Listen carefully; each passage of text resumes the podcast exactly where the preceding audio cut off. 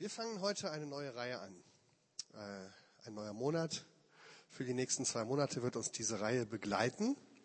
Und zwar ist der Titel, was ist eigentlich das Evangelium? Weil das nicht so gut aufs Papier passte, heißt es auf dem Papier, was ist das Evangelium? Aber die Frage, die dahinter steckt, das ist ein Wort, das wir oft gebrauchen. Wir sind viele von uns evangelische Christen. Wir haben zwar auch katholische und andere hier, aber ähm, evangelisch, das sagt man so, und das hat mit Evangelium zu tun. Und ähm, wir haben gedacht, es ist mal ganz gut, vielleicht sich zu fragen, was genau ist eigentlich damit gemeint. Übersetzt heißt das eine gute Nachricht. Kommt aus dem Griechischen. Eu heißt immer gut. Angelos, da kommt auch das Wort Engel her, jemand, der eine Nachricht überbringt. Also eine gute Nachricht, eine frohe Botschaft. Good News. Und ähm, das wird im Neuen Testament sehr oft gebraucht, und zwar in ganz verschiedener Weise. Es wird Verschiedenes gesagt über das Evangelium und wir haben uns gedacht, wir schauen uns diese verschiedenen Aspekte mal an. Ähm, es geht nicht um verschiedene Evangelien, jede Woche ein anderes, sondern es geht um die eine Sache wie so ein Würfel, den man sich von verschiedenen Seiten anguckt und man sieht dann immer etwas anderes. Und diese Reihe ist auch ein bisschen eine Vorbereitung. Wir wollen im Sommersemester ähm, auch gemeinsam eine Predigtreihe uns vornehmen, wo wir ähm, über Fragen nachdenken wollen, wie wir in unserem Glauben mehr Tiefgang bekommen können, wie unser Glaube mehr in die Tiefe und in die Weite und in die Höhe wachsen kann. Und ähm, ich dachte mir, es ist ganz gut, bevor man darüber nachdenkt, wie der Glaube tiefer werden kann, dass man noch mal so ein bisschen über die Grundlage redet.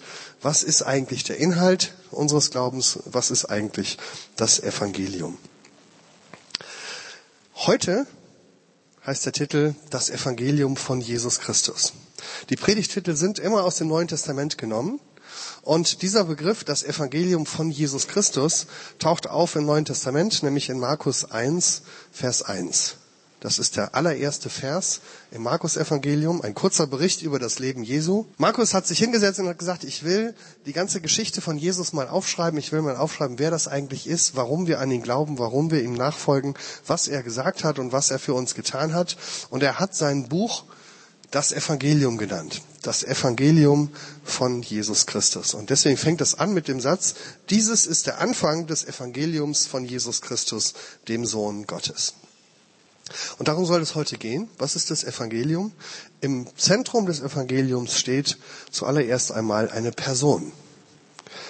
Nicht eine bestimmte Idee, nicht ein bestimmtes Programm. Und es ist, glaube ich, wichtig, dass wir das am Anfang unterscheiden. Denn für viele Leute ist Evangelium eher sowas wie eine christliche Lehre oder eine Idee, ein Lebensprinzip, eine Maxime. Und Jesus wäre dann derjenige, der diese Lehre in die Welt gebracht hat. Man kann das ganz klassisch kirchlich sehen, wenn man so aus einer lutherischen Tradition kommt, dann würde man sagen, das Evangelium ist die Botschaft von der Rechtfertigung des Sünders allein aus Glauben. Ja, das heißt so, wir sind alle Sünder, aber wenn wir an Gott glauben, dann werden wir gerechtfertigt, ähm, dann werden wir gerecht gesprochen, weil Gott unsere Sünde vergibt. Das wäre sozusagen die Botschaft. Jesus ist wichtig, weil er diese Botschaft in die Welt gebracht hat. Aber wenn wir diese Botschaft erstmal kennen, dann ist Jesus eigentlich gar nicht mehr so wichtig. Weil wir wissen ja jetzt, dass wir aus Glauben gerettet sind, dass Gott unsere Sünden vergeben hat. Jesus hat uns das gesagt. Nachdem wir das jetzt wissen, können wir eigentlich auch vergessen, wer Jesus war. Es gab einige wichtige Theologen, unter anderem einen hier in Marburg, die gesagt haben, eigentlich bräuchten wir über Jesus gar nicht, gar nichts zu wissen. Es ist sogar fast egal, ob er gelebt hat oder jedenfalls wie und wann er gelebt hat. Hauptsache, dass er mal da war, um uns diese Botschaft zu bringen. Aber eigentlich ist die Botschaft wichtig und nicht die Person.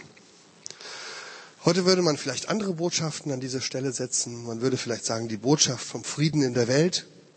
Das ist doch was, was wir alle wollen.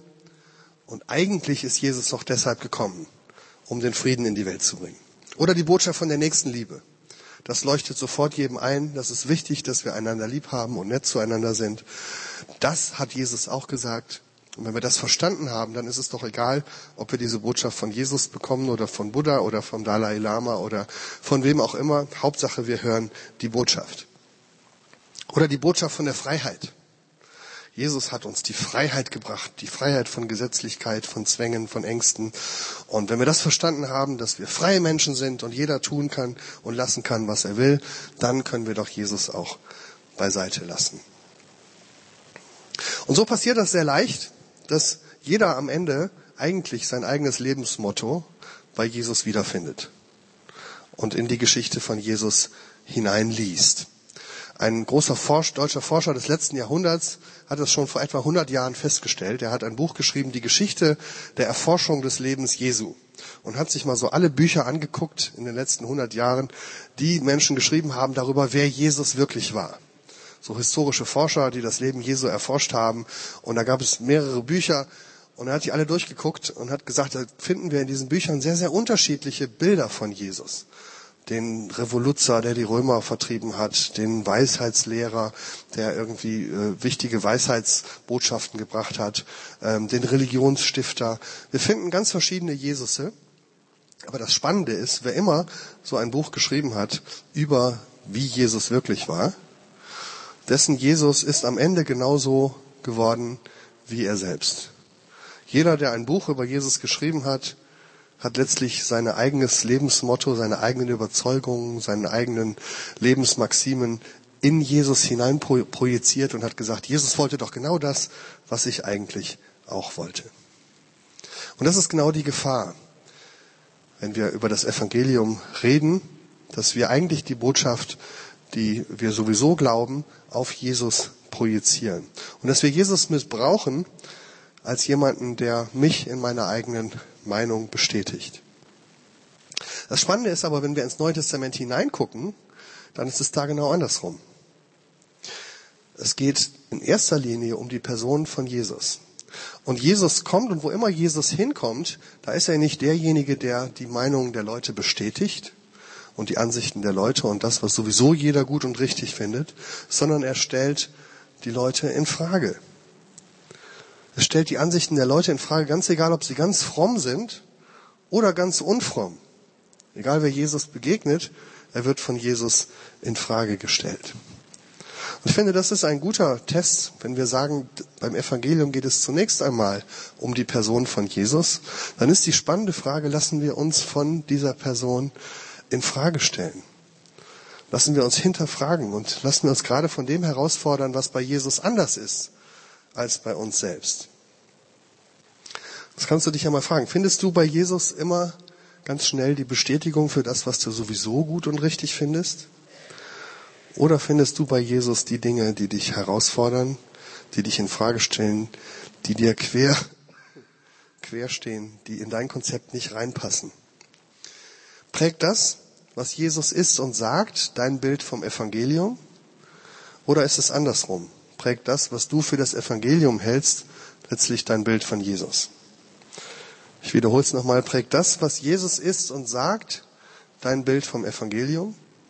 Oder prägt das, was du für das Evangelium hältst, dein Bild von Jesus?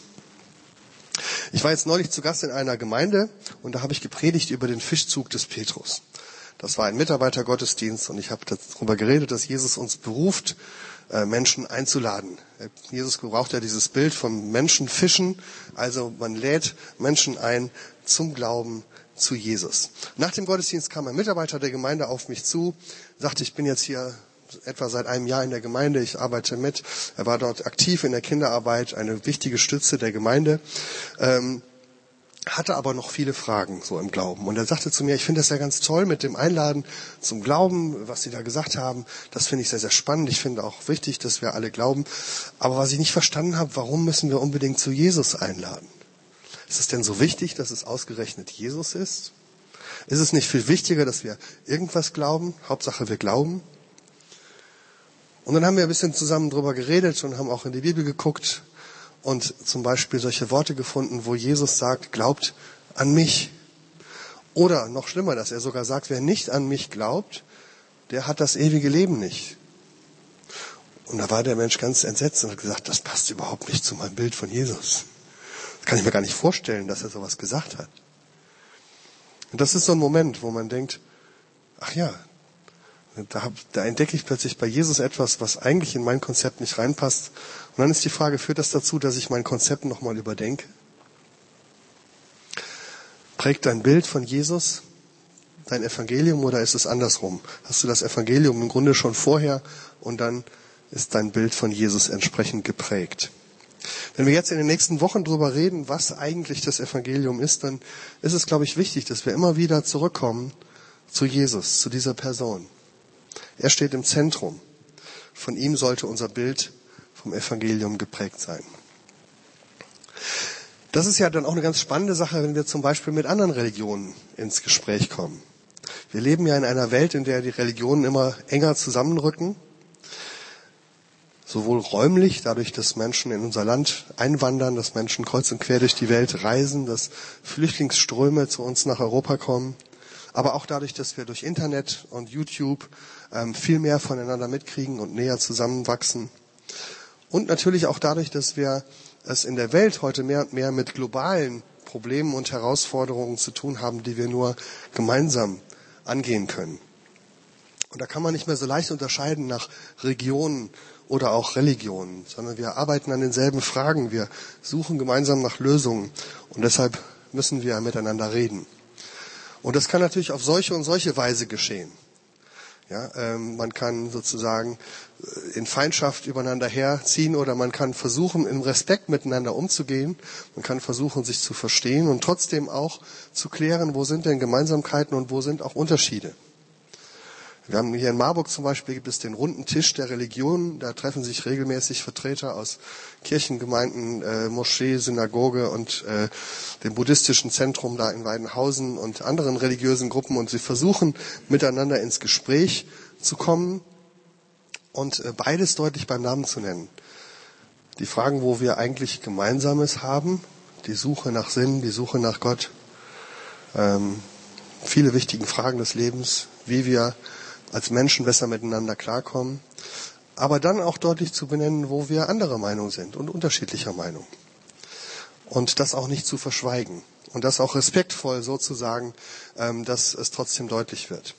Und da gibt es natürlich immer welche auch in dem Kreis, die das gerne anders machen würden. Die sagen, lass uns doch lieber nur konzentrieren auf das, was wir gemeinsam haben. Wir wollen doch alle den Weltfrieden. Wir wollen doch alle eine gerechtere Welt. Wir sind doch alle bemüht um ein gutes Miteinander. Wir wollen alle glücklich werden. Können wir nicht einfach nur über diese Dinge reden, die uns gemeinsam sind? Können wir nicht das ausblenden, was uns trennt? Das ist doch nur störendes Beiwerk. Und das klingt auf den ersten Blick vielleicht ganz schön, wenn man sagt, das Trennende ist eigentlich immer, ne, stört eigentlich, das Gemeinsame ist doch schöner. Aber die Frage ist ja, was ist denn, wenn ausgerechnet das, was uns trennt, im Mittelpunkt steht? Wenn der Mittelpunkt unseres Glaubens das ist, was uns gleichzeitig von den anderen trennt. Und das ist ja beim christlichen Glauben so. Unser Glaube an die Person von Jesus Christus, dass in Jesus Gott selbst in die Welt gekommen ist, sein Leben gegeben hat für unsere Schuld, gestorben ist für uns und auferstanden ist für uns, das genau ist das, was uns unterscheidet von den anderen. Und wenn du jetzt sagst, lass uns doch einfach mal das weglassen, was uns trennt, dann ist die Frage, was bleibt denn noch übrig? Vom Evangelium. Vor einigen Jahren gab es hier in Marburg eine große Veranstaltung. Da war ein großer islamischer Lehrer hier, der Großmufti von Syrien. Und es gab eine Veranstaltung unten in der alten Uni, in, in der Aula. Viele Würdenträger aus Kirche und Gesellschaft. Und er hat eine Rede gehalten über das Miteinander der Religionen. Eine sehr versöhnliche Rede. Und er hat dann so diese Vision gemalt. Wäre es denn nicht schön, wenn sich die Religionen besser vertragen würden und wenn wir auf das Gemeinsame sehen würden und nicht auf das Trennende? Wäre es nicht schön, wenn man eines Tages hier durch Marburg ginge und ganz egal, ob man in der Moschee ist oder in der Kirche und in der Synagoge, überall würde einfach nur Gott angebetet und nicht irgendwelche anderen Sachen wie Moses oder Jesus. Ja? Und er hat riesen Tosen Applaus gekriegt, weil das wäre doch toll. Ne? Aber wenn man genau hingehört hat, ja, war das natürlich eine Vision von Gemeinsamkeit, in der das, was für den anderen störend ist, wegfällt, aber was für uns eigentlich die Hauptsache ist. Was bleibt von unserem Glauben übrig, wenn man Jesus herausnimmt? Für den Islam ist es kein Problem, sich auf das Gemeinsame zu konzentrieren, weil er seine Schwerpunkte bei dem Gemeinsamen hat. Glauben an Gott, Gebet, ein gutes Leben führen. Das glauben auch alle anderen. Aber beim christlichen Glauben ist es natürlich anders. Da steht genau das im Mittelpunkt, was uns von den anderen trennt. Das war übrigens schon zur Zeit der ersten Christen so. Da gab es natürlich noch nicht das Miteinander von Christentum und Islam, auch noch nicht so wirklich das Miteinander von Christentum und Judentum, sondern es gab Juden, die an Jesus glaubten und Juden, die nicht an Jesus glaubten. Aber die Situation war die gleiche. Die Obrigkeiten haben die ersten Christen angesprochen und da gab es so einen Vorfall, die hatten auf der Straße jemanden geheilt im Namen Jesu und das war eigentlich ganz toll und alle waren begeistert, aber das sorgte natürlich auch für Unruhe und Unmut bei denen, die nicht an Jesus glauben.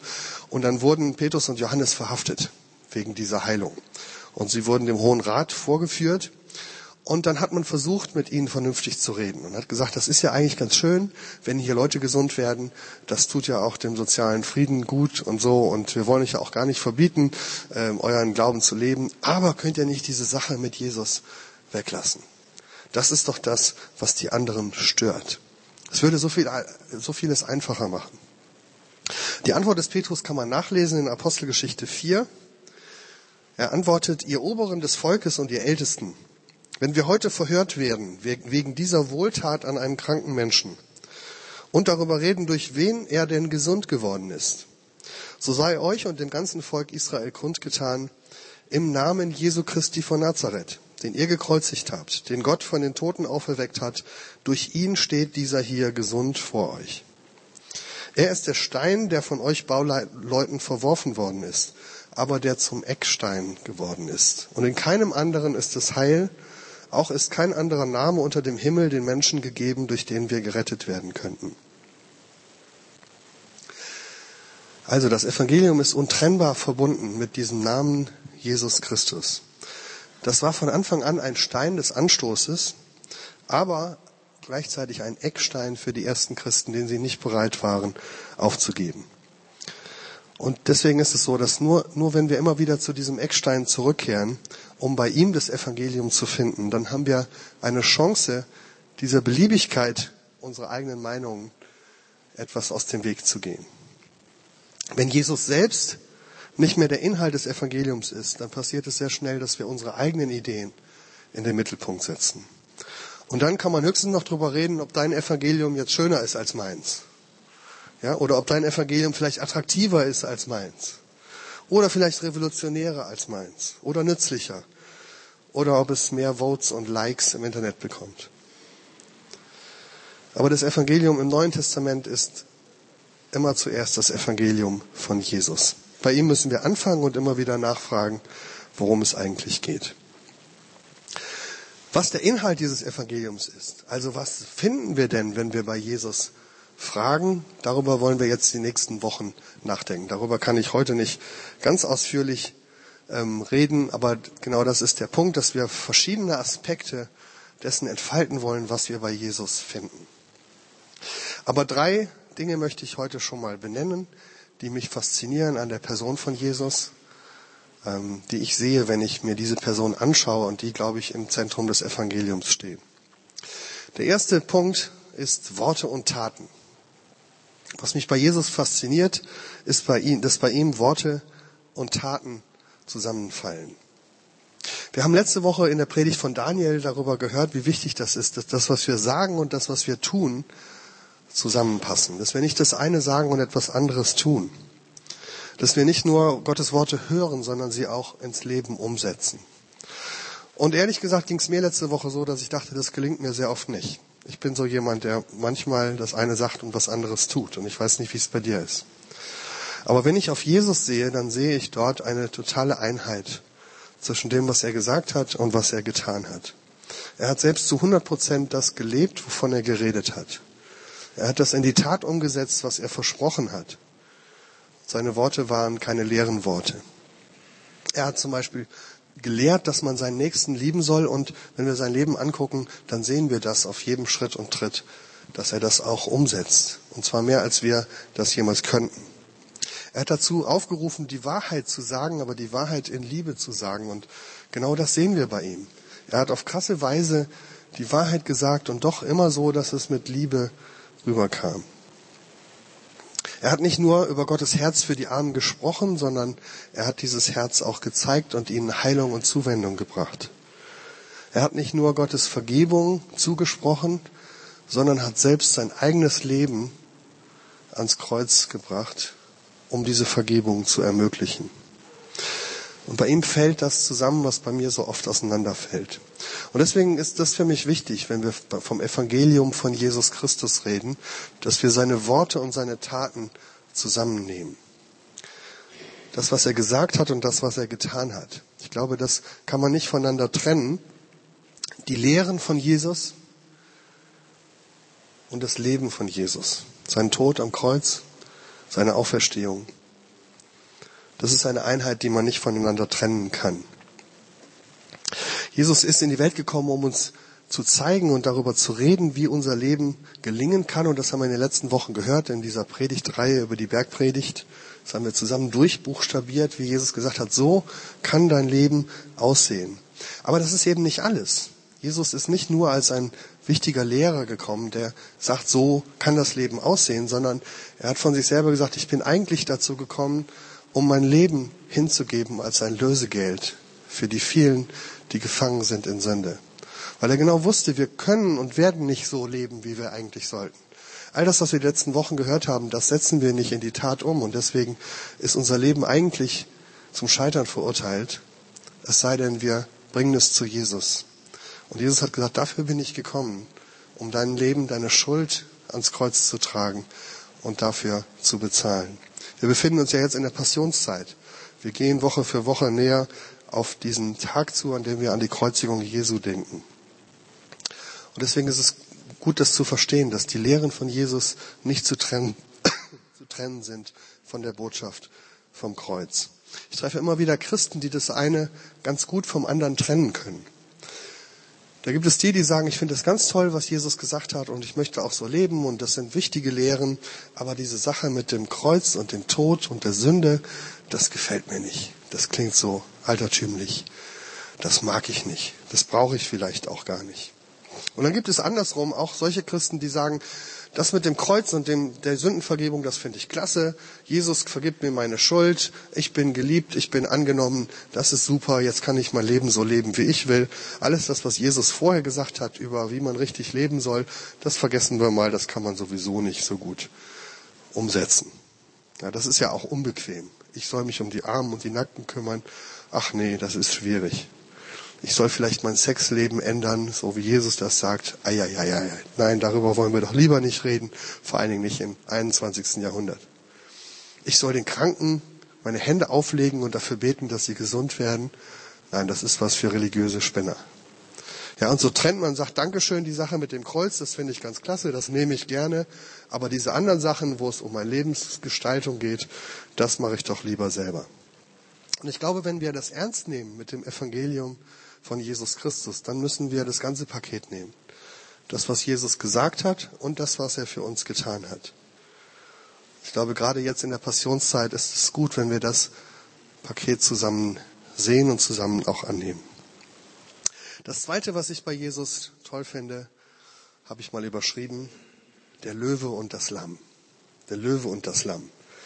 Wenn ich an das Evangelium von Jesus Christus denke, dann sehe ich das Bild vom Löwen und vom Lamm. Das sind zwei Bilder, die in der Bibel immer wieder auftauchen und dann im letzten Buch der Bibel beide als ein Bild für Jesus erscheinen. Der Löwe steht natürlich als ein Symbol für die Macht, ein Symbol des Königlichen, des Unzähmbaren. In der Bibel wird einmal gesagt, wenn der Löwe brüllt, dann ist das nicht zu überhören und genauso ist das, wenn Gott auf der Bildfläche erscheint. Und wenn wir das Leben Jesu ansehen, dann sehen wir diese königliche Macht. Da wo er ein Wort spricht, fliehen die Dämonen, die Krankheiten weichen. Als er geboren wird, da verneigen sich die Weisen der Welt vor ihm und der König in Jerusalem bekommt das Zittern.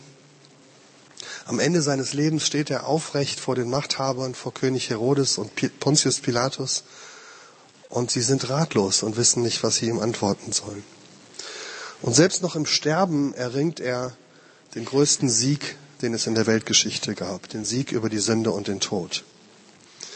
Jesus der Löwe. Und doch ist er gleichzeitig auch das Lamm, das zur Schlachtbank geführt wird. Das Lamm steht in der Bibel für Unschuld, für das Schwache, für das Unscheinbare, für das Opfer. Und genau das ist Jesus auch. Denn er siegt nicht durch militärische oder politische Macht. Er siegt nicht durch demonstrierende Massen, die er auf die Straßen bringt oder politische Manifeste. Er geht seinen Weg in Demut und in Stille. Er lädt Menschen ein und zwingt sie nicht. Jesus ist der Herrscher der Welt und doch legt er alles nieder, um uns zu dienen. Und wieder kommt da bei ihm zwei Dinge zusammen, die bei uns so oft auseinanderfallen. Wenn man sich die Geschichte der Welt anschaut und auch die Geschichte der Religionen, dann sind es meistens, gibt es meistens diese großen und mächtigen Typen, die aber nicht bereit sind zu dienen. Oder es gibt die Demütigen und Schwachen, die aber letztlich keine Macht haben, wirklich etwas zu verändern. Die Weltgeschichte ist voll von großen, berühmten Machthabern und Eroberern, aber wenn man ehrlich ist, hat keines ihrer Reiche bisher wirklich Bestand gehabt. Auch in den Religionen. Der Prophet Mohammed ist als ein großer Kriegsheld und Eroberer in die Geschichte eingegangen. Der größte Sieg seines Lebens war die Eroberung Mekkas, die Errichtung eines islamischen Staates, das große politische Ziel, auf das er hingearbeitet hat. Wie anders ist Jesus? Er zieht auf einem Esel nach Jerusalem ein und bezahlt am Ende mit seinem Leben. Der Löwe ist zugleich das Lamm. Und trotzdem ist sein Sieg am Ende nachhaltiger. Man kann zwar heute nach Medina reisen und dort das Grab des großen Propheten bestaunen, aber wenn man nach Jerusalem reist, dann kann man da das leere Grab des auferstandenen Jesus bestaunen der Löwe und das Lamm. In Jesus sehen wir beides zusammen, eine weltverändernde Macht und gleichzeitig demütige Liebe, die sich selbst hingeht, gibt. Und schließlich das dritte, was ich bei ihm sehe, Alpha und Omega. Alpha und Omega, das sind zwei griechische Buchstaben, der erste und der letzte Buchstabe des griechischen Alphabetes. Und im Neuen Testament werden sie auch als ein Symbol für das benutzt, was Jesus ist. Der erste und der Letzte. Und das ist ein wichtiger Punkt, der mir auch bei Jesus wichtig ist. Wenn wir von Jesus Christus reden und von seinem Evangelium, dann reden wir nicht nur von einer Person der Vergangenheit. Wir reden nicht nur von jemandem, der damals etwas für uns getan hat, sondern wir reden gleichzeitig von dem Jesus, der jetzt und heute hier ist, dem wir begegnen können. Er ist nicht nur ein Religionsstifter, sondern gleichzeitig der gegenwärtige Herr der Welt. Er ist hier, wir können mit ihm reden, wir können ihn anbeten, er erfüllt unser Leben. Zugegeben, das kann keiner von uns wissenschaftlich beweisen. Wir können keine Experimente machen, um das zu zeigen. Und trotzdem ist das natürlich der Kern unseres Glaubens, dass Jesus nicht irgendwann früher gelebt hat, sondern dass er heute hier ist und unser Leben erfüllt dass er auch in deinem Leben Raum einnehmen kann, wenn du ihn lässt. Die Bibel sagt einmal, er ist derselbe gestern, heute und auch in Ewigkeit. Und deswegen, wenn du dein Leben an Jesus bindest und an ihm festmachst, festmachen ist ja das Wort für Glauben in der Bibel, dann hat es Bestand nicht nur jetzt, sondern auch in der Zukunft. Wir erwarten ja als Christen die am Ende der Welt die Ankunft Jesu. Wir glauben, dass diese Welt auf ihn zuläuft und dass er am Ende derjenige sein wird, der die ganze Welt richtet. Der am Ende entscheidet, was wirklich bleibt und was vergeht, was wirklich zählt und was wertlos ist. Und an dieser Stelle sind wir uns auch mal wieder einig mit unseren muslimischen Nachbarn. Denn auch im Islam ist es so, dass Jesus der einzige der Propheten ist, der nicht einfach gestorben ist, sondern der in den Himmel aufgefahren ist und er ist derjenige, der am Ende der Zeiten wiederkommen wird und die Welt richten wird. Sein Urteil entscheidet am Ende darüber, wer ewig lebt und wer verloren ist. Und in der Tat, so steht es nicht nur im Hadith, sondern auch im Neuen Testament. Und deshalb macht es Sinn für jeden Menschen, sein Leben jetzt schon an diesen Jesus zu binden. Das Evangelium ist das Evangelium von einer Person nicht einfach eine Lehre. Es geht um eine Person, nicht um eine Idee. Und ich wollte euch heute Abend diese Person vor Augen malen. als den, bei dem Worte und Taten zusammenkommen, der uns den Weg zum Leben gelehrt hat und dann gleichzeitig diesen Weg auch für uns gegangen ist, indem er am Kreuz für unsere Schuld bezahlt hat. Bei ihm kommen Löwe und Lamm zusammen, die rettende Macht und die selbstlose Demut in einzigartiger Weise. Und er ist Alpha und Omega. Derjenige, der nicht nur am Anfang der Welt stand, der nicht nur vor 2000 Jahren für uns ans Kreuz gegangen ist, sondern der heute hier ist und uns berühren und uns verändern möchte und der am Ende der Zeiten auf uns wartet. Diesen Jesus wollen wir schon jetzt in den Mittelpunkt stellen, in den Mittelpunkt dieser Welt, in den Mittelpunkt dieser Kirche, in den Mittelpunkt unseres Lebens. Herzliche Einladung dazu. Amen.